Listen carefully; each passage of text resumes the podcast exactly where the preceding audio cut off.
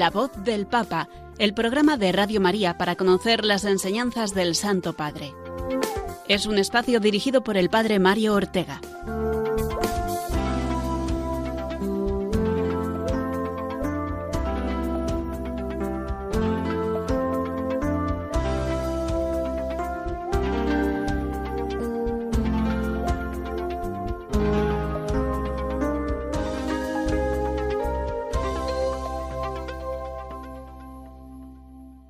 Buenos días, queridos amigos oyentes de Radio María y de este programa de la voz del Papa, que comienza ahora y que nos tendrá en sintonía con el Santo Padre, con su enseñanza semanal y también con su enseñanza magisterial a través de los documentos eh, emanados de su pontificado durante una hora en Radio María, hasta las doce de la mañana. Es el último programa antes de la cuaresma que comenzamos mañana, tiempo de mayor oración, de ayuno, de penitencia, de preparación, en una palabra para el mayor acontecimiento, el más grande acontecimiento que tenemos los cristianos, que es la Pascua del Señor. Con el Papa la viviremos, con el Papa queremos estar en sintonía afectiva y efectiva, es decir, escuchando su palabra y acogiéndola de todo corazón, que es lo que procuramos hacer desde Radio María y en concreto desde este programa. En la hora de radio que tenemos por delante eh, nos ocuparemos de la última catequesis del Papa, la que pronunció el miércoles pasado, de sus palabras en el Ángelus del domingo, recordaremos una vez más eh, la intención de oración del apostolado de la oración para este mes de febrero y terminaremos, como venimos haciendo, con el comentario a la exhortación Gaudete et sobre la santidad hoy deteniéndonos en el capítulo eh, tercero. Y lo primero que hacemos, como ya sabéis, queridos oyentes, es rezar por el Papa. Él lo pide y nosotros lo hacemos de todo corazón. Oración por el Papa Francisco Señor Jesús, tú eres el buen pastor, siempre satisfaciendo nuestras necesidades y conduciéndonos a la vida eterna.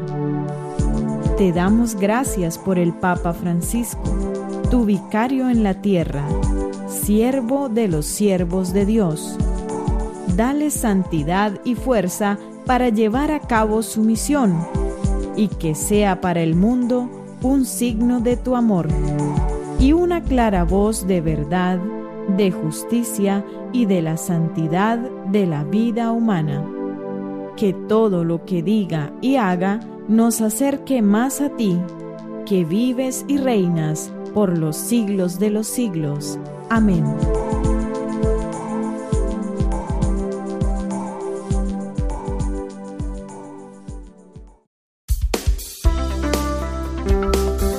La voz del Papa, el programa de Radio María que te ofrece la enseñanza y la actualidad del Santo Padre.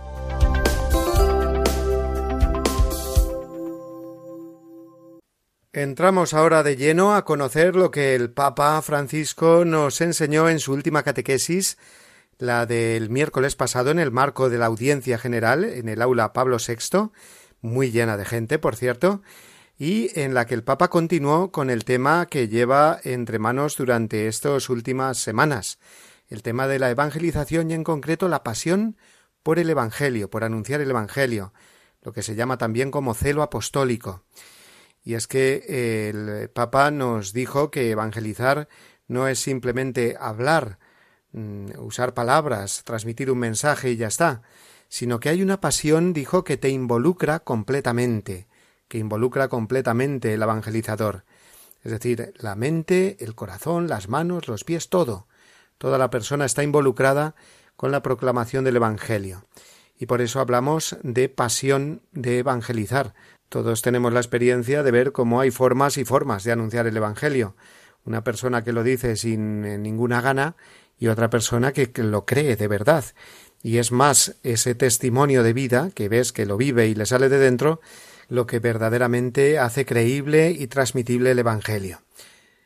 Bien, pues después de haber eh, tocado en las catequesis anteriores el tema de Jesús como modelo y maestro del anuncio, ha empezado desde la figura de Jesús, como debe ser, ¿eh? pues el Papa ahora se fija en los primeros discípulos, en los apóstoles. las características de los apóstoles, las características que Jesús les transmitió para convertirlos en anunciadores del Evangelio. Y en primer lugar eh, se fijó el Papa en que Jesús llama a los apóstoles, dice el Evangelio, para que estuvieran con él y para mandarlos a predicar. Las dos cosas, que si nos fijamos un poco pueden parecer contradictorias, ¿no? Primero, para que para estar con él y después para enviarlos. Sin embargo, no, no hay contradicción, sino que el Señor quiere que no dejen de estar con él, porque es a él al que tienen que anunciar.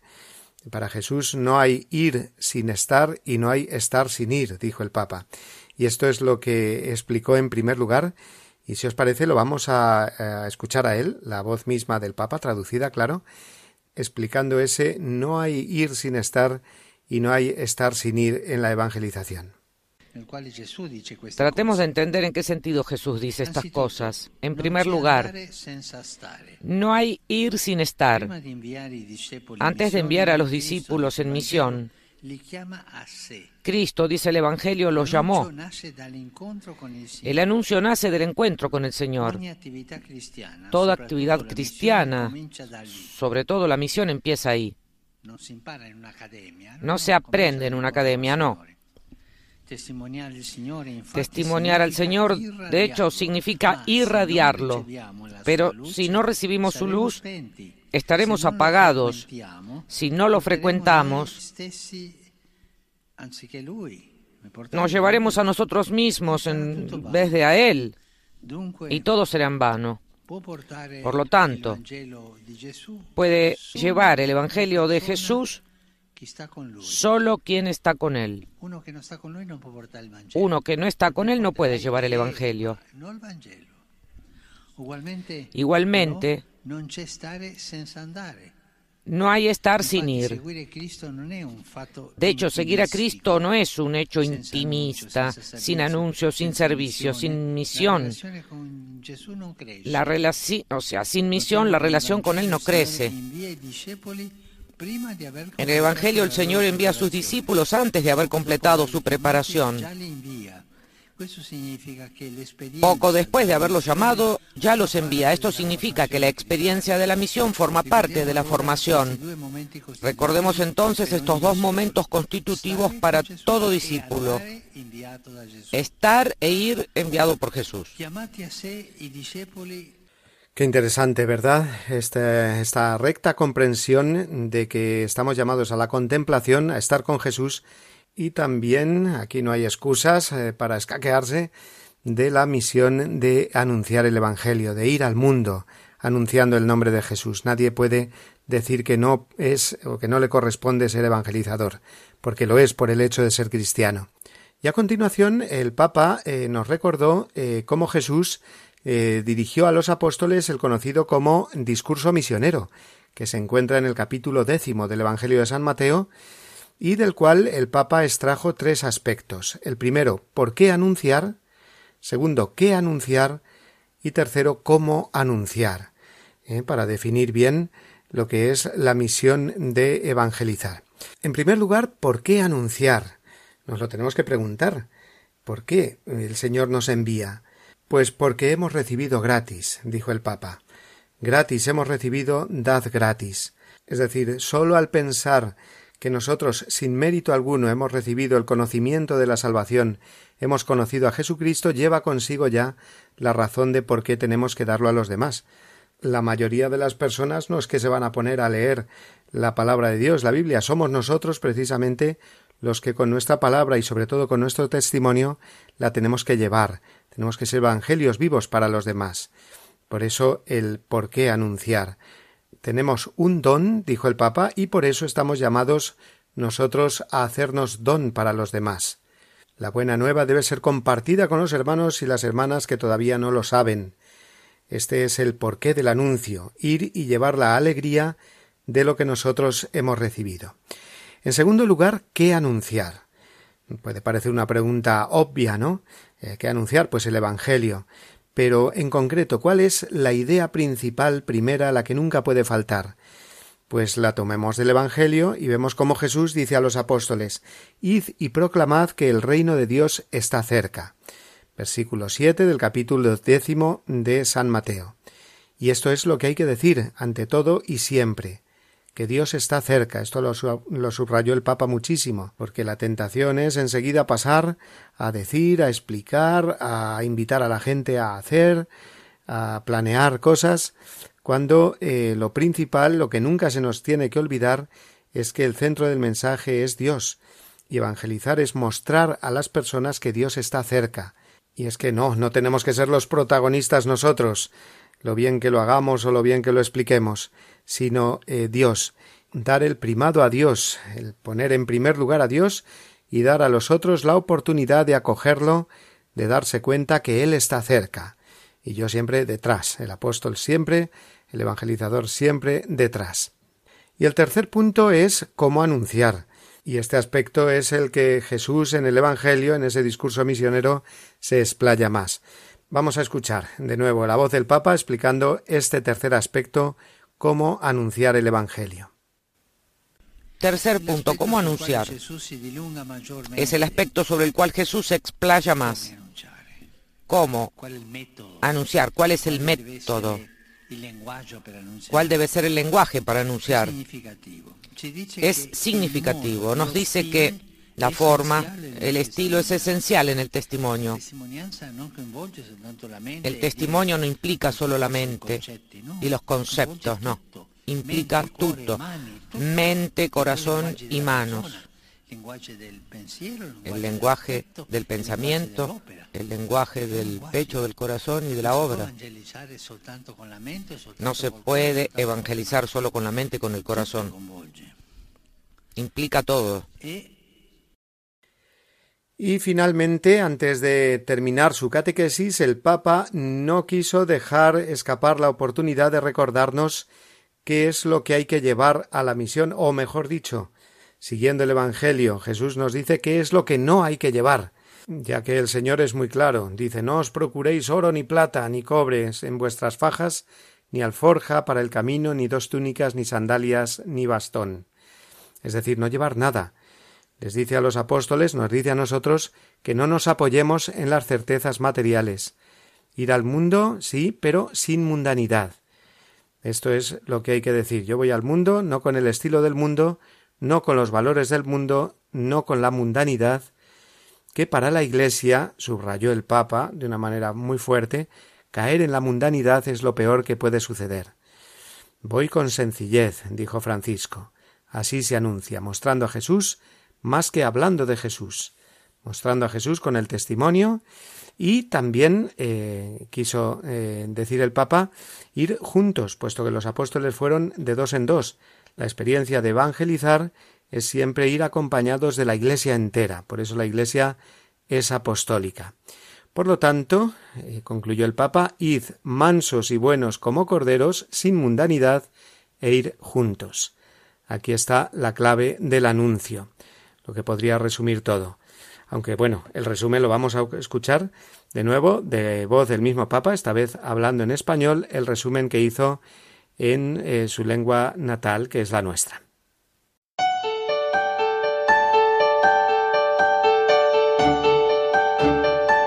Queridos hermanos y hermanas, continuamos hoy el ciclo de catequesis dedicado a la pasión por evangelizar y hoy reflexionamos sobre los primeros discípulos. Nos dice el Evangelio que Jesús instituyó a doce para que estuvieran con Él y para enviarlos a predicar. Esto significa que estar con el Señor y salir a anunciarlo, podríamos decir, la contemplación y la acción son dos dimensiones de la vida cristiana que siempre van unidas. El capítulo décimo del Evangelio según San Mateo, les invito a que lo lean, Jesús les dice a sus discípulos por qué es necesario anunciar, qué es lo que se anuncia y cómo hay que hacerlo. El don de conocer a Jesús que hemos recibido gratuitamente, también gratuitamente estamos llamados a compartirlo con los demás. Lo que anunciamos es el amor de Dios que transforma nuestra vida y el modo de transmitirlo es con sencillez y mansedumbre sin apegos a los bienes materiales y juntos en comunidad. Nadie va solo. La iglesia es misionera y en la misión encuentra su unidad.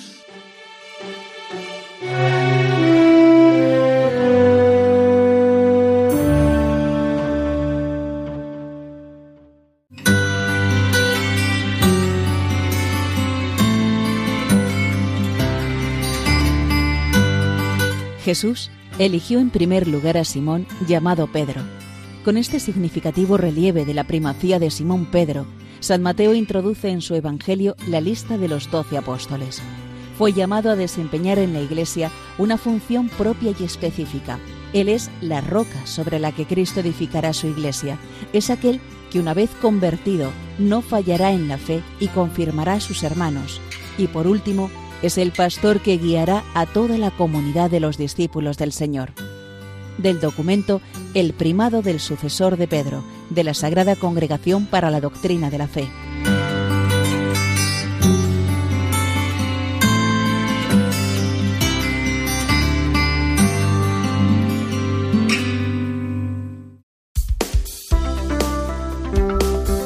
La voz del Papa, el programa de Radio María que te ofrece la enseñanza y la actualidad del Santo Padre.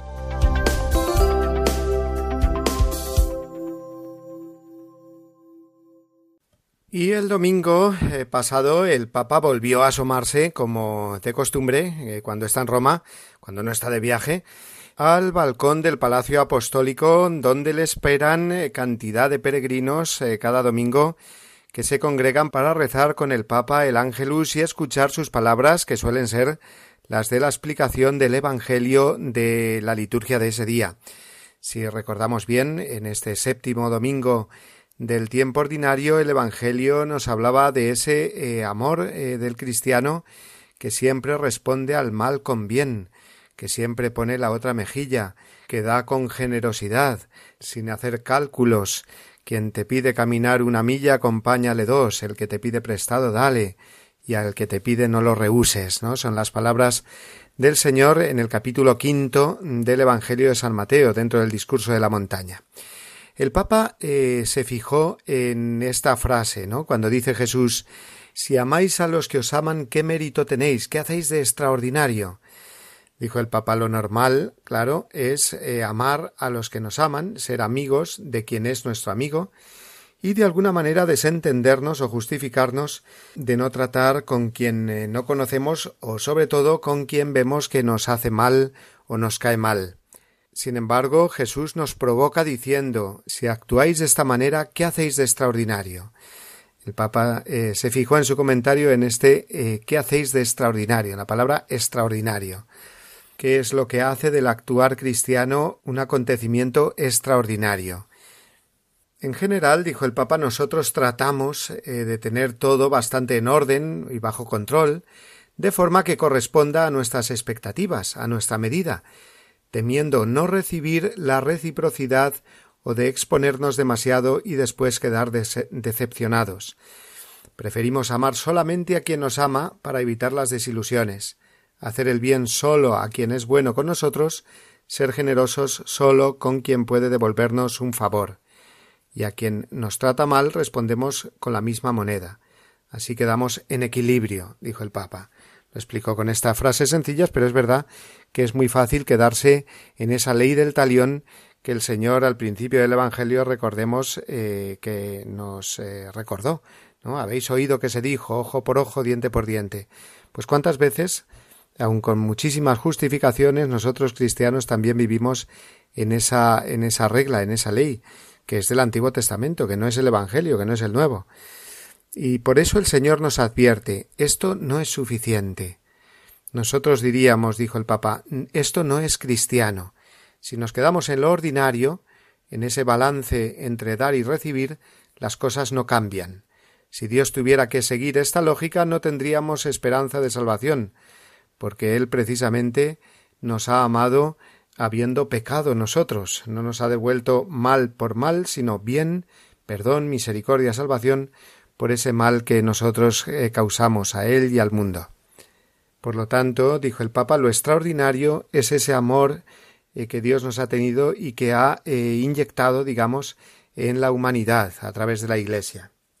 Las palabras de Jesús, por tanto, nos desafían, mientras nosotros intentamos quedarnos en lo ordinario de, los razonamientos utilitarios, Él, Jesús, nos pide que nos abramos a lo extraordinario, a lo extraordinario de un amor gratuito. Mientras que nosotros tratamos siempre de cuadrar las cuentas, Cristo nos estimula a vivir el desequilibrio del amor. Esta es una, una frase, digamos, eh, fuerte que dijo el Papa, una expresión, el desequilibrio del amor, en el sentido de que el amor no está buscando equilibrios, sino que apuesta completamente por el bien del otro. Dijo el Papa Jesús no es un buen contable, no. Siempre conduce al desequilibrio del amor y no lleva cuentas del mal recibido. Por eso no nos tenemos que maravillar de esto. Si Dios no se hubiera desequilibrado, nosotros nunca hubiéramos sido salvados. Ha sido el desequilibrio de la cruz lo que nos ha salvado.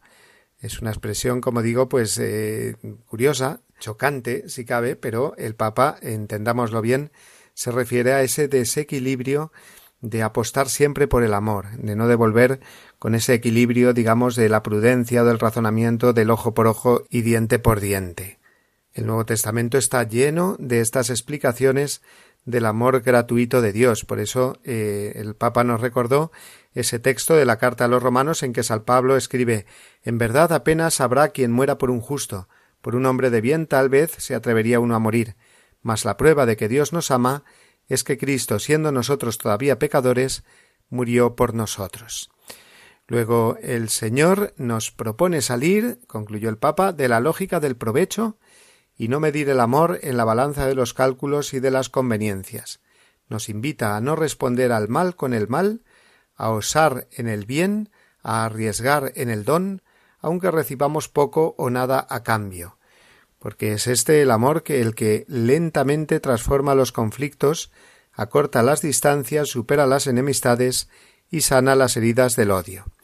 Por eso tenemos que preguntarnos siempre si yo en mi vida sigo esa lógica del provecho o eh, apuesto por ese amor extraordinario de Cristo, que no es fácil, pero es posible porque Él mismo nos ayuda donándonos su espíritu, su amor sin medida. Así concluyó el Papa este eh, comentario al Evangelio durante el rezo del Ángelus y vamos ahora a escuchar una canción que tiene que ver mucho con este mensaje de gratuidad, de amor gratuito del Señor.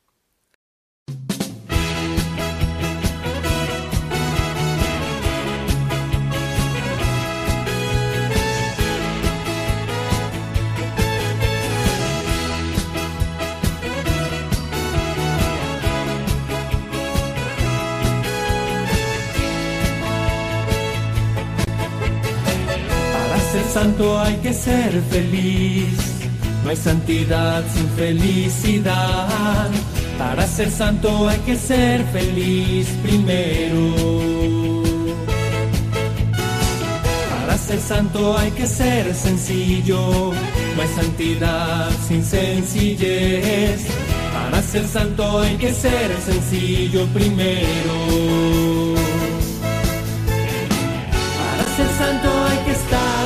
Poco loco, un poco loco.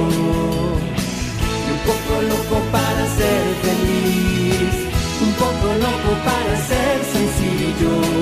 Un poco loco para estar enamorado y loco por Dios.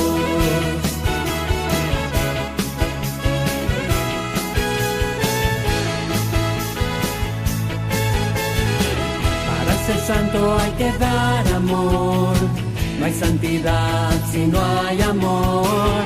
Para ser santo hay que dar mucho amor primero. Para ser santo hay que obedecer. No hay santidad sino obediencia.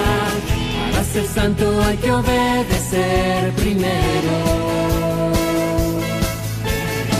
Para ser santo hay que hacerse como un niño para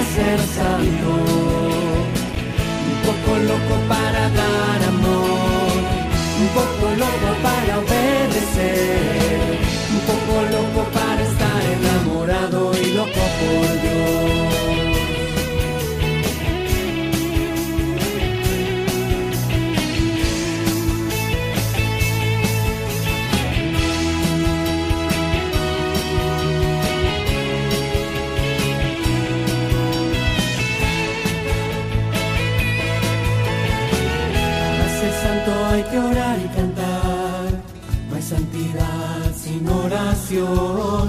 Para ser santo hay que orar y cantar primero.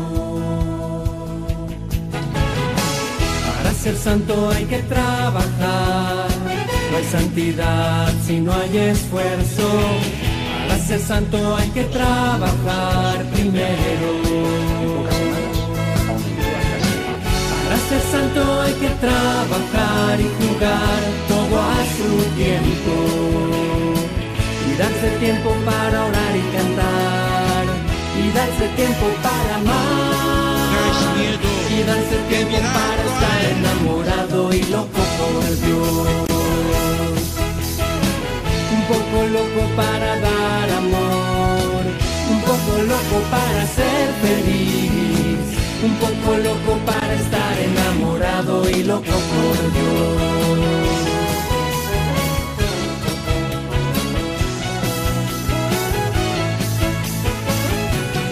Loco por Dios.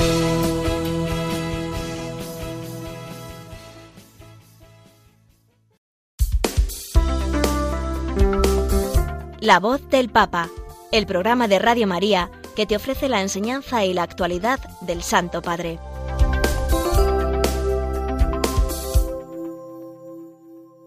El Santo Padre eh, Francisco nos lleva a nuestra experiencia más cercana de iglesia, a nuestras parroquias, puesto que la intención para este mes eh, de febrero del Apostolado de la Oración o Red Mundial de Oración del Papa es rezar por las parroquias. En concreto, dice así la intención entera, para que las parroquias, poniendo la comunión en el centro, sean cada vez más comunidades de fe, fraternidad y acogida a los más necesitados.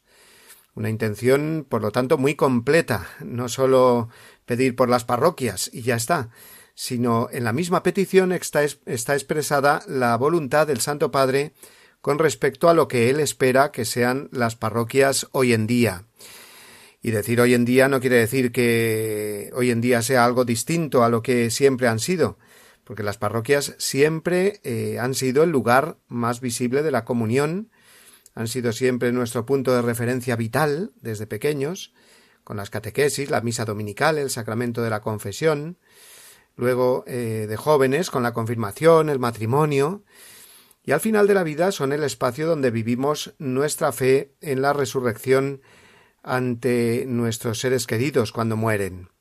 Es el lugar privilegiado y a la vez eh, más a mano y cotidiano donde vivir la Iglesia como familia la gran familia en la que no sobra nadie y no debe faltar nadie, porque todos estamos invitados a ella. Por eso el Papa comienza eh, su comentario a esta intención de oración por las parroquias con la idea, a modo de anécdota, eh, pero no tanto, ahí la deja, ¿no?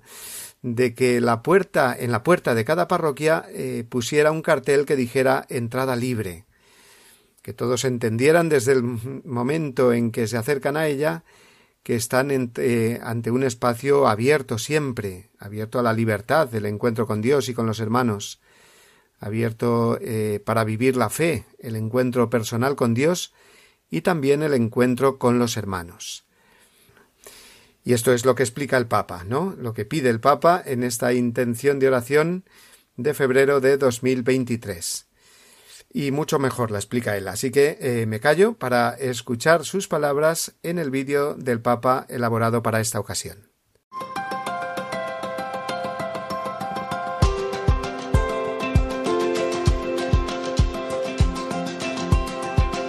A veces pienso que deberíamos poner en las parroquias, en la puerta, un cartel que diga entrada libre parroquias deben ser comunidades cercanas, sin burocracia, centradas en las personas y donde encontrar el regalo de los sacramentos. Tienen que volver a ser escuelas de servicio y generosidad, con sus puertas siempre abiertas a los excluidos y a los incluidos, a todos. Las parroquias no son un club para pocos, que dan una cierta pertenencia social por favor, seamos audaces. Replanteemos todos el estilo de nuestras comunidades parroquiales. Oremos para que las parroquias, poniendo la comunión la comunión de la gente, la comunión eclesial en el centro, sean cada vez más comunidades de fe, de fraternidad y de acogida a los más necesitados.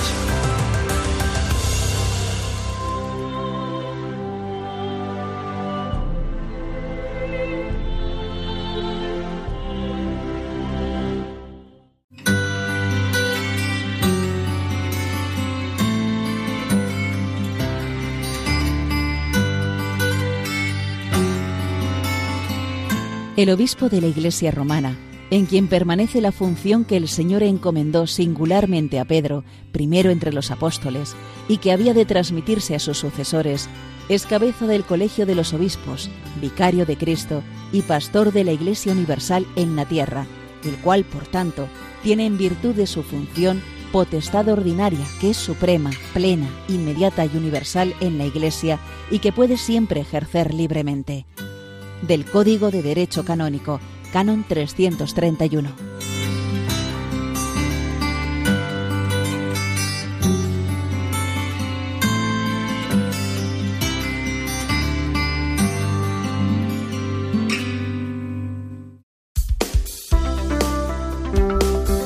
La voz del Papa, el programa de Radio María que te ofrece la enseñanza y la actualidad del Santo Padre.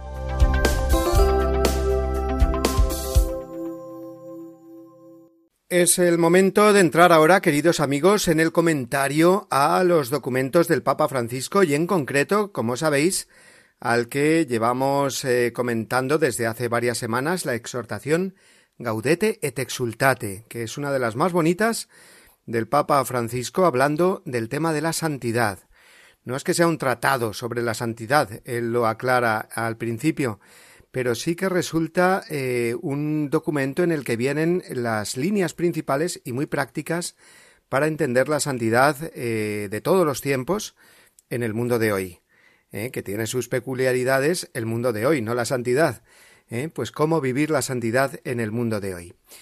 Y vamos a entrar en el capítulo tercero. En el primero nos había dado unas nociones generales, el segundo, que vimos la semana pasada, eh, se centraba en dos peligros sutiles, decía él, que son el gnosticismo y el neopelagianismo, es decir, el fariseísmo en una palabra, el eh, creer que por medio del conocimiento o por medio de la voluntad eh, podemos ser santos, y no es así.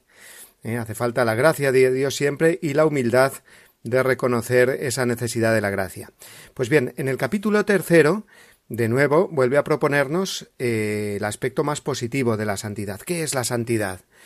Titula el Papa Francisco este capítulo A la luz del Maestro, porque precisamente vamos a ver qué es lo que nos dice Jesús que es la santidad, qué es ser santos según el Evangelio, porque comienza diciendo el Papa, estamos en el número 63 de la exhortación, que, eh, bueno, pues hay muchas eh, definiciones de santidad y muchas escuelas, eh, digamos, espirituales, que nos dicen que es la santidad o nos indican un camino concreto de santidad. Sin embargo, dice el Papa, es muy iluminador volver a las palabras de Jesús, que explicó con toda sencillez qué es ser santos. Y lo explicó sobre todo en dos pasajes. Eh, dice el Papa, en eh, Mateo 5, las bienaventuranzas, dentro del Sermón de la Montaña, y luego Mateo 25, el discurso mm, escatológico en el que eh, Jesús nos dice las preguntas últimas del examen, ¿no? Eh, eh, lo que el Señor nos pedirá al final de la vida, ¿no? Tuve hambre, me disteis de comer, tuve sed, me disteis de beber, estuve desnudo, me vestisteis, en la cárcel me visitasteis. O sea que podíamos decir que la santidad viene descrita por Jesús en el Evangelio en estos dos pasajes, Mateo 5, Mateo 25, bien fácil de recordar. Queremos que saber qué es la santidad, qué significa ser santos. Mateo 5, las bienaventuranzas, Mateo 25, eh, el discurso escatológico de Jesús. Pues vamos a centrarnos hoy en lo primero, las bienaventuranzas, eh, que en la exhortación están en el capítulo 3, como digo, del eh, los números del 63 al 94. Y el martes que viene, Dios mediante, veremos la segunda parte, que será Mateo 25. Bueno, ¿cómo hacer para ser santo? dice el Papa. Pues eh, hacer cada uno a su modo lo que Jesús dice en el Sermón de la Montaña. Cada uno a su modo quiere decir no lo que uno quiera, sino según la vocación por la que Dios vaya orientando a cada uno, cumplir con este programa de las bienaventuranzas, que son, digámoslo así, la hoja de ruta de la santidad. Ahora que esta expresión se usa tanto, la hoja de ruta es pues un programa a seguir, un plan a seguir con unos pasos, con unos eh, eh, puntos que son cada una de las bienaventuranzas. Si queremos ser santos, tenemos que ir eh, viviendo las bienaventuranzas. Y fijaos que digo, y dice el Papa, vivir las bienaventuranzas, no cumplir. Las bienaventuranzas se viven. Ellas nos dibujan el rostro del Maestro, dice el Papa, que nosotros estamos llamados a transparentar en, el, lo cotidiano de nuestras vidas. ¿Eh? Esas son las bienaventuranzas. Un dibujo de Jesús, con ocho trazos, que nosotros estamos llamados a transparentar en nuestra vida cotidiana. Y el Papa nos indica, antes de entrar en eh, cada una de ellas, que las bienaventuranzas, la palabra bienaventurado o feliz, es sinónimo de santo. Es decir, podíamos leer así las bienaventuranzas. Santos los pobres de espíritu, porque ellos es el reino de los cielos, santos los mansos, porque ellos se le darán la tierra, etcétera. El, el, mundo lleva otro estilo de vida contrario al de las bienaventuranzas, nos advierte el Papa. Por lo tanto, ser santo será ir contracorriente. Y será siempre así. Para nosotros eh, resulta imposible, ¿no? Porque el mundo atrae demasiado y nosotros somos débiles. Por eso, dice el Papa, sólo podemos vivir las bienaventuranzas si el Espíritu Santo nos invade con toda su potencia y nos libera de la debilidad del egoísmo, de la comodidad y del orgullo. Escuchar, por tanto, al Maestro con todo el amor y el respeto que merece, dice el Papa, dejando que sus palabras nos golpeen, que cambien nuestra vida, porque de otro modo la santidad eh, será solo palabras. Eh, y es verdad que fácil es eh, hablar de santidad y qué bonito todo, pero amigo, la santidad es ponerse manos a la obra e ir cumpliendo cada una de las bienaventuranzas. La primera de ellas es, lo sabemos bien, bienaventurados los pobres de espíritu, porque de ellos es el reino de los cielos. El Papa nos dice que el Evangelio nos invita a reconocer la verdad de nuestro corazón para ver dónde colocamos la seguridad de nuestra vida. Eh, ¿La tenemos esa seguridad en las riquezas? Pues bien, estas riquezas no nos aseguran nada. Es más, si el corazón se siente rico, dice el Papa, estará satisfecho de sí mismo y no tendrá espacio para Dios. Luego, la pobreza de espíritu está muy relacionada con, con esa indiferencia ignaciana, ignaciana de San Ignacio de Loyola, que es la que nos alcanza la libertad interior. Ese pasaje de la santa indiferencia eh, de San Ignacio lo, cita aquí el Papa textualmente, lo leemos. Es menester hacernos indiferentes a todas las cosas criadas, en todo lo que es concedido a la libertad de nuestro libre albedrío, y no le está prohibido, en tal manera que no queramos de nuestra parte más salud que enfermedad, riqueza que pobreza, honor que deshonor, vida larga que corta, y por consiguiente en todo lo demás. Esta es la definición que el Papa, como buen jesuita también, buen hijo de San Ignacio, nos propone de la primera de las bienaventuranzas, y concluye diciendo ser pobre en el corazón, esto es santidad. La segunda de las bienaventuranzas, bienaventurados los mansos, porque ellos heredarán la tierra, dice el Papa Francisco, es una expresión muy fuerte, porque este mundo es lugar de enemistad, de riñas por doquier, de odios, de descalificaciones, lo estamos viendo todos los días por la calle, en los medios, eh, en todo momento, ¿no? Es eh, este mundo el reino del orgullo y de la vanidad, donde cada uno se cree con el derecho de alzarse por encima de los otros. Y Jesús propone otro estilo, el de la mansedumbre, que es todo lo contrario. Nos dice Aprended de mí, que soy manso y humilde de corazón. La mansedumbre es ante todo soportar los defectos de los demás, reaccionar siempre con dulzura y no con ira o mala cara al comportamiento tal vez injusto o violento del prójimo. Santa Teresita, a la que cita también aquí eh, el Papa Francisco, Santa Teresita de Lisieux, decía La caridad perfecta consiste en soportar los defectos de los demás, en no escandalizarse de sus debilidades. Luego la mansedumbre, que es un fruto del espíritu, es eh, también expresión de esa pobreza interior eh, de confiar solo en Dios, ¿no?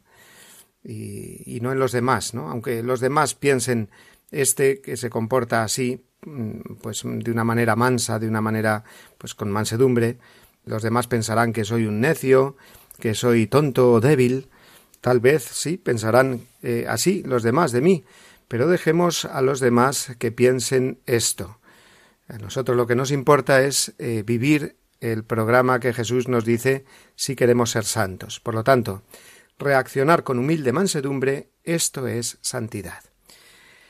Tercera, bienaventuranza, los que lloran, felices los que lloran, porque ellos serán consolados. El mundo nos propone lo contrario, de nuevo, el entretenimiento, el disfrute, la distracción, la diversión. El mundano prefiere mirar a otra parte cuando hay problemas de enfermedad o de dolor, huir del dolor. El mundo no quiere llorar, dice el Papa. Y esto es muy insano, porque se gastan un montón de energías en escapar del dolor, creyendo que es posible disimular una realidad en la que nunca, nunca puede faltar la cruz. Por lo tanto, el que llora en el sentido de no huir del dolor, el que afronta el dolor intentando darle un sentido, en un sentido positivo, pues es el que ve las cosas como son realmente. Dejándose traspasar por el dolor, llorando en su corazón, es capaz de tocar las profundidades de la vida y de ser auténticamente feliz. Así puede atreverse a compartir el sufrimiento ajeno y encuentra así el sentido de la vida, afirma el Papa Francisco. Luego, saber llorar con los demás esto es santidad. Fijaos que cada una de las bienaventuranzas eh, el Papa pues concluye así. Eh, la bienaventuranza, esto es la santidad. Cuarta, bienaventurados los que tienen hambre y sed de justicia, porque ellos quedarán saciados. Hambre y sed, que son dos experiencias intensísimas del ser humano, porque estamos hablando de dos necesidades primarias, ¿no? Comer y beber. Se pasa mal cuando uno eh, pasa hambre y, sed de verdad. Pues si uno siente esto, cuando ve que en el mundo falta justicia y busca con una urgencia tan imperiosa como el comer que haya justicia, eso es camino verdadero de santidad. Ojo, no la justicia como el mundo la entiende, dice el Santo Padre, puesto que eh, en el mundo se entiende muchas veces la justicia como una especie de negocio. Doy para que me den. La justicia en sentido eh, evangélico tiene un sentido más profundo, más personal, por un lado, ser justo en las propias decisiones, y más social, por otro, justicia con los más débiles y necesitados, ya que son siempre los que pagan el pato ¿no? de las injusticias, la corrupción y la inmoralidad en el mundo. Lo estamos viendo en nuestro mundo actual, como las ideologías, los primeros perjudicados de ella, pues son los niños, los niños sin nacer, los ancianos, eh, todas las personas más vulnerables. Luego, buscar la justicia con hambre y sed, esto es la santidad, concluye el Papa. Siguiente, bienaventuranza, los misericordiosos. Bienaventurados los misericordiosos, porque ellos alcanzarán misericordia. La misericordia tiene dos aspectos, dice el Papa, dar y perdonar. Sed perfectos como vuestro Padre es perfecto, en el Evangelio de Lucas lo leemos así, sed misericordiosos como vuestro Padre es misericordioso. Y sabemos bien que la medida que usemos la usarán con nosotros. Por lo tanto, si damos y perdonamos, Dios nos dará la vida eterna y nos perdonará. Todos hemos eh, sido mirados con compasión divina, dice el Papa, recordándonos esa mm, parábola del Señor ¿Eh? ¿No debías tú también tener compasión de tu compañero como yo tuve compasión de ti? Luego, mirar y actuar con misericordia, concluye el Papa, esto es santidad. Siguiente, los limpios de corazón. Se refiere a los que tienen un corazón sencillo, puro, sin suciedad. Un corazón que sabe amar, eh, no deja entrar en su vida algo que atente contra ese amor. En la Biblia, nos recuerda el Papa, el corazón son nuestras intenciones verdaderas, lo que realmente buscamos y deseamos, más allá, más allá de lo que aparentamos. Lo que viene de dentro del corazón es lo que contamina al hombre, dice Jesús. Luego en las intenciones del corazón es donde se originan los deseos y las decisiones más profundas que realmente nos mueven. Luego mantener el corazón limpio de todo lo que mancha el amor, esto es santidad. Eh, la penúltima de las bienaventuranzas, los que trabajan por la paz. Es muy común eh, ser agentes de enfrentamientos o al menos de malentendidos, dice el Papa. Eh, estamos en un mundo de habladurías hecho por gente que se dedica a criticar y a destruir y por lo tanto no construye la paz. Podríamos decir en un lenguaje, digamos, más moderno, más juvenil, ¿no? Pues es gente tóxica, ¿no? En la, la que de alguna manera contamina el mundo, y eso podemos ser todos, ¿eh? Gente tóxica, de contaminar el mundo con habladurías, con eh, chismes, con calumnias, ¿eh? o decir mal de los demás, de manera que estamos destruyendo en vez de construyendo la paz, generando división en vez de unidad. Luego, eh, no es fácil construir esta paz evangélica eh, que por otro lado no excluye a nadie, sino que integra también a los que son eh, algo extraños, a las personas difíciles y complicadas, dice el Papa, a los que reclaman atención, a los que son diferentes, a quienes están muy golpeados por la vida, a los que tienen otros intereses, ¿no? Bueno, pues con todos ellos y por todos ellos trabajar por la paz, ser artesanos de la paz, puesto que la paz es un arte, ¿no? Luego sembrar la paz a nuestro alrededor, esto es santidad. Y por último, que ya nos estamos extendiendo mucho, ¿no?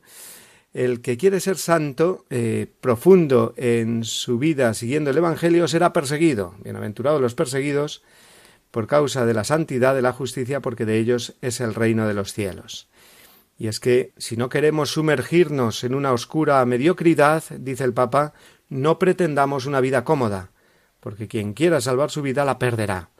La cruz, los cansancios por vivir el mandamiento del amor y el Evangelio son fuente de maduración y santificación. Y es que la Sagrada Escritura y la historia de la Iglesia vemos que están repletas de ejemplos de persecución eh, a quienes han intentado vivir el Evangelio de verdad. Y hablamos, ojo, advierte el Papa, de persecuciones inevitables por el Evangelio, no las persecuciones eh, que nosotros nos buscamos por tratar de modo equivocado a los demás.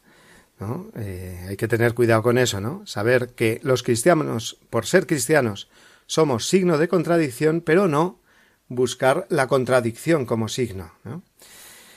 Y por último, dice el Papa, las persecuciones no son una realidad del pasado, sino algo siempre eh, presente, actual. Luego, aceptar cada día el camino del Evangelio, aunque nos traiga problemas, esto es santidad. Bueno, pues todo esto es santidad, las bienaventuranzas, el capítulo 5 eh, de San Mateo.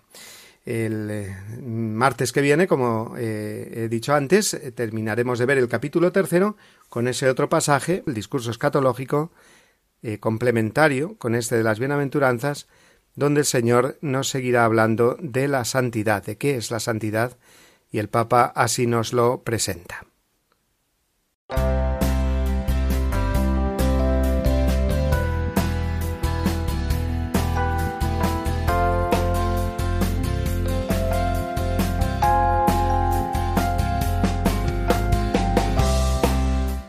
Antes de despedirnos, vamos a recordar que comienza la cuaresma mañana, eso ya lo sabemos, pero digo, vamos a recordar que el Papa para estas fechas siempre hace ejercicios espirituales, dándonos ejemplo a todos de que ese retiro anual al menos siempre viene muy bien. El Papa lo hace en este tiempo óptimo de conversión, de acercamiento a Dios, que es la cuaresma, pero eh, lo hará solo, es decir, eh, no eh, como ha hecho otras veces con la curia vaticana a las afueras de Roma en una casa de ejercicios, sino que él instó a todos a que lo hicieran, digamos, personalmente, cada uno.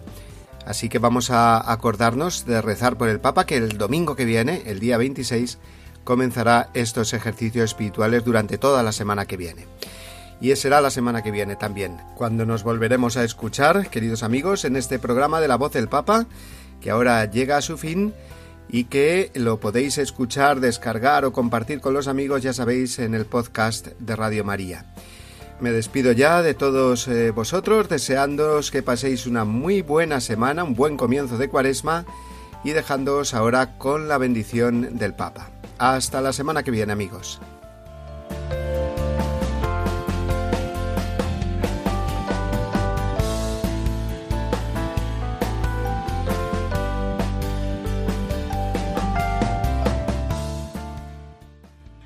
Jesús lo bendiga y la Virgen Santa los cuide. Muchas gracias.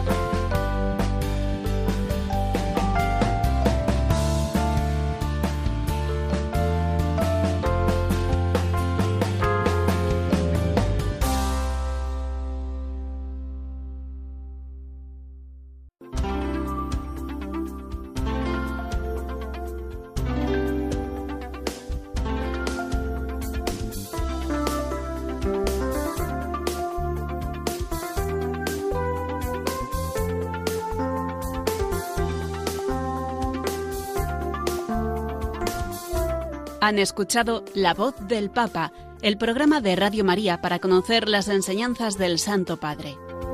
Es un espacio dirigido por el Padre Mario Ortega.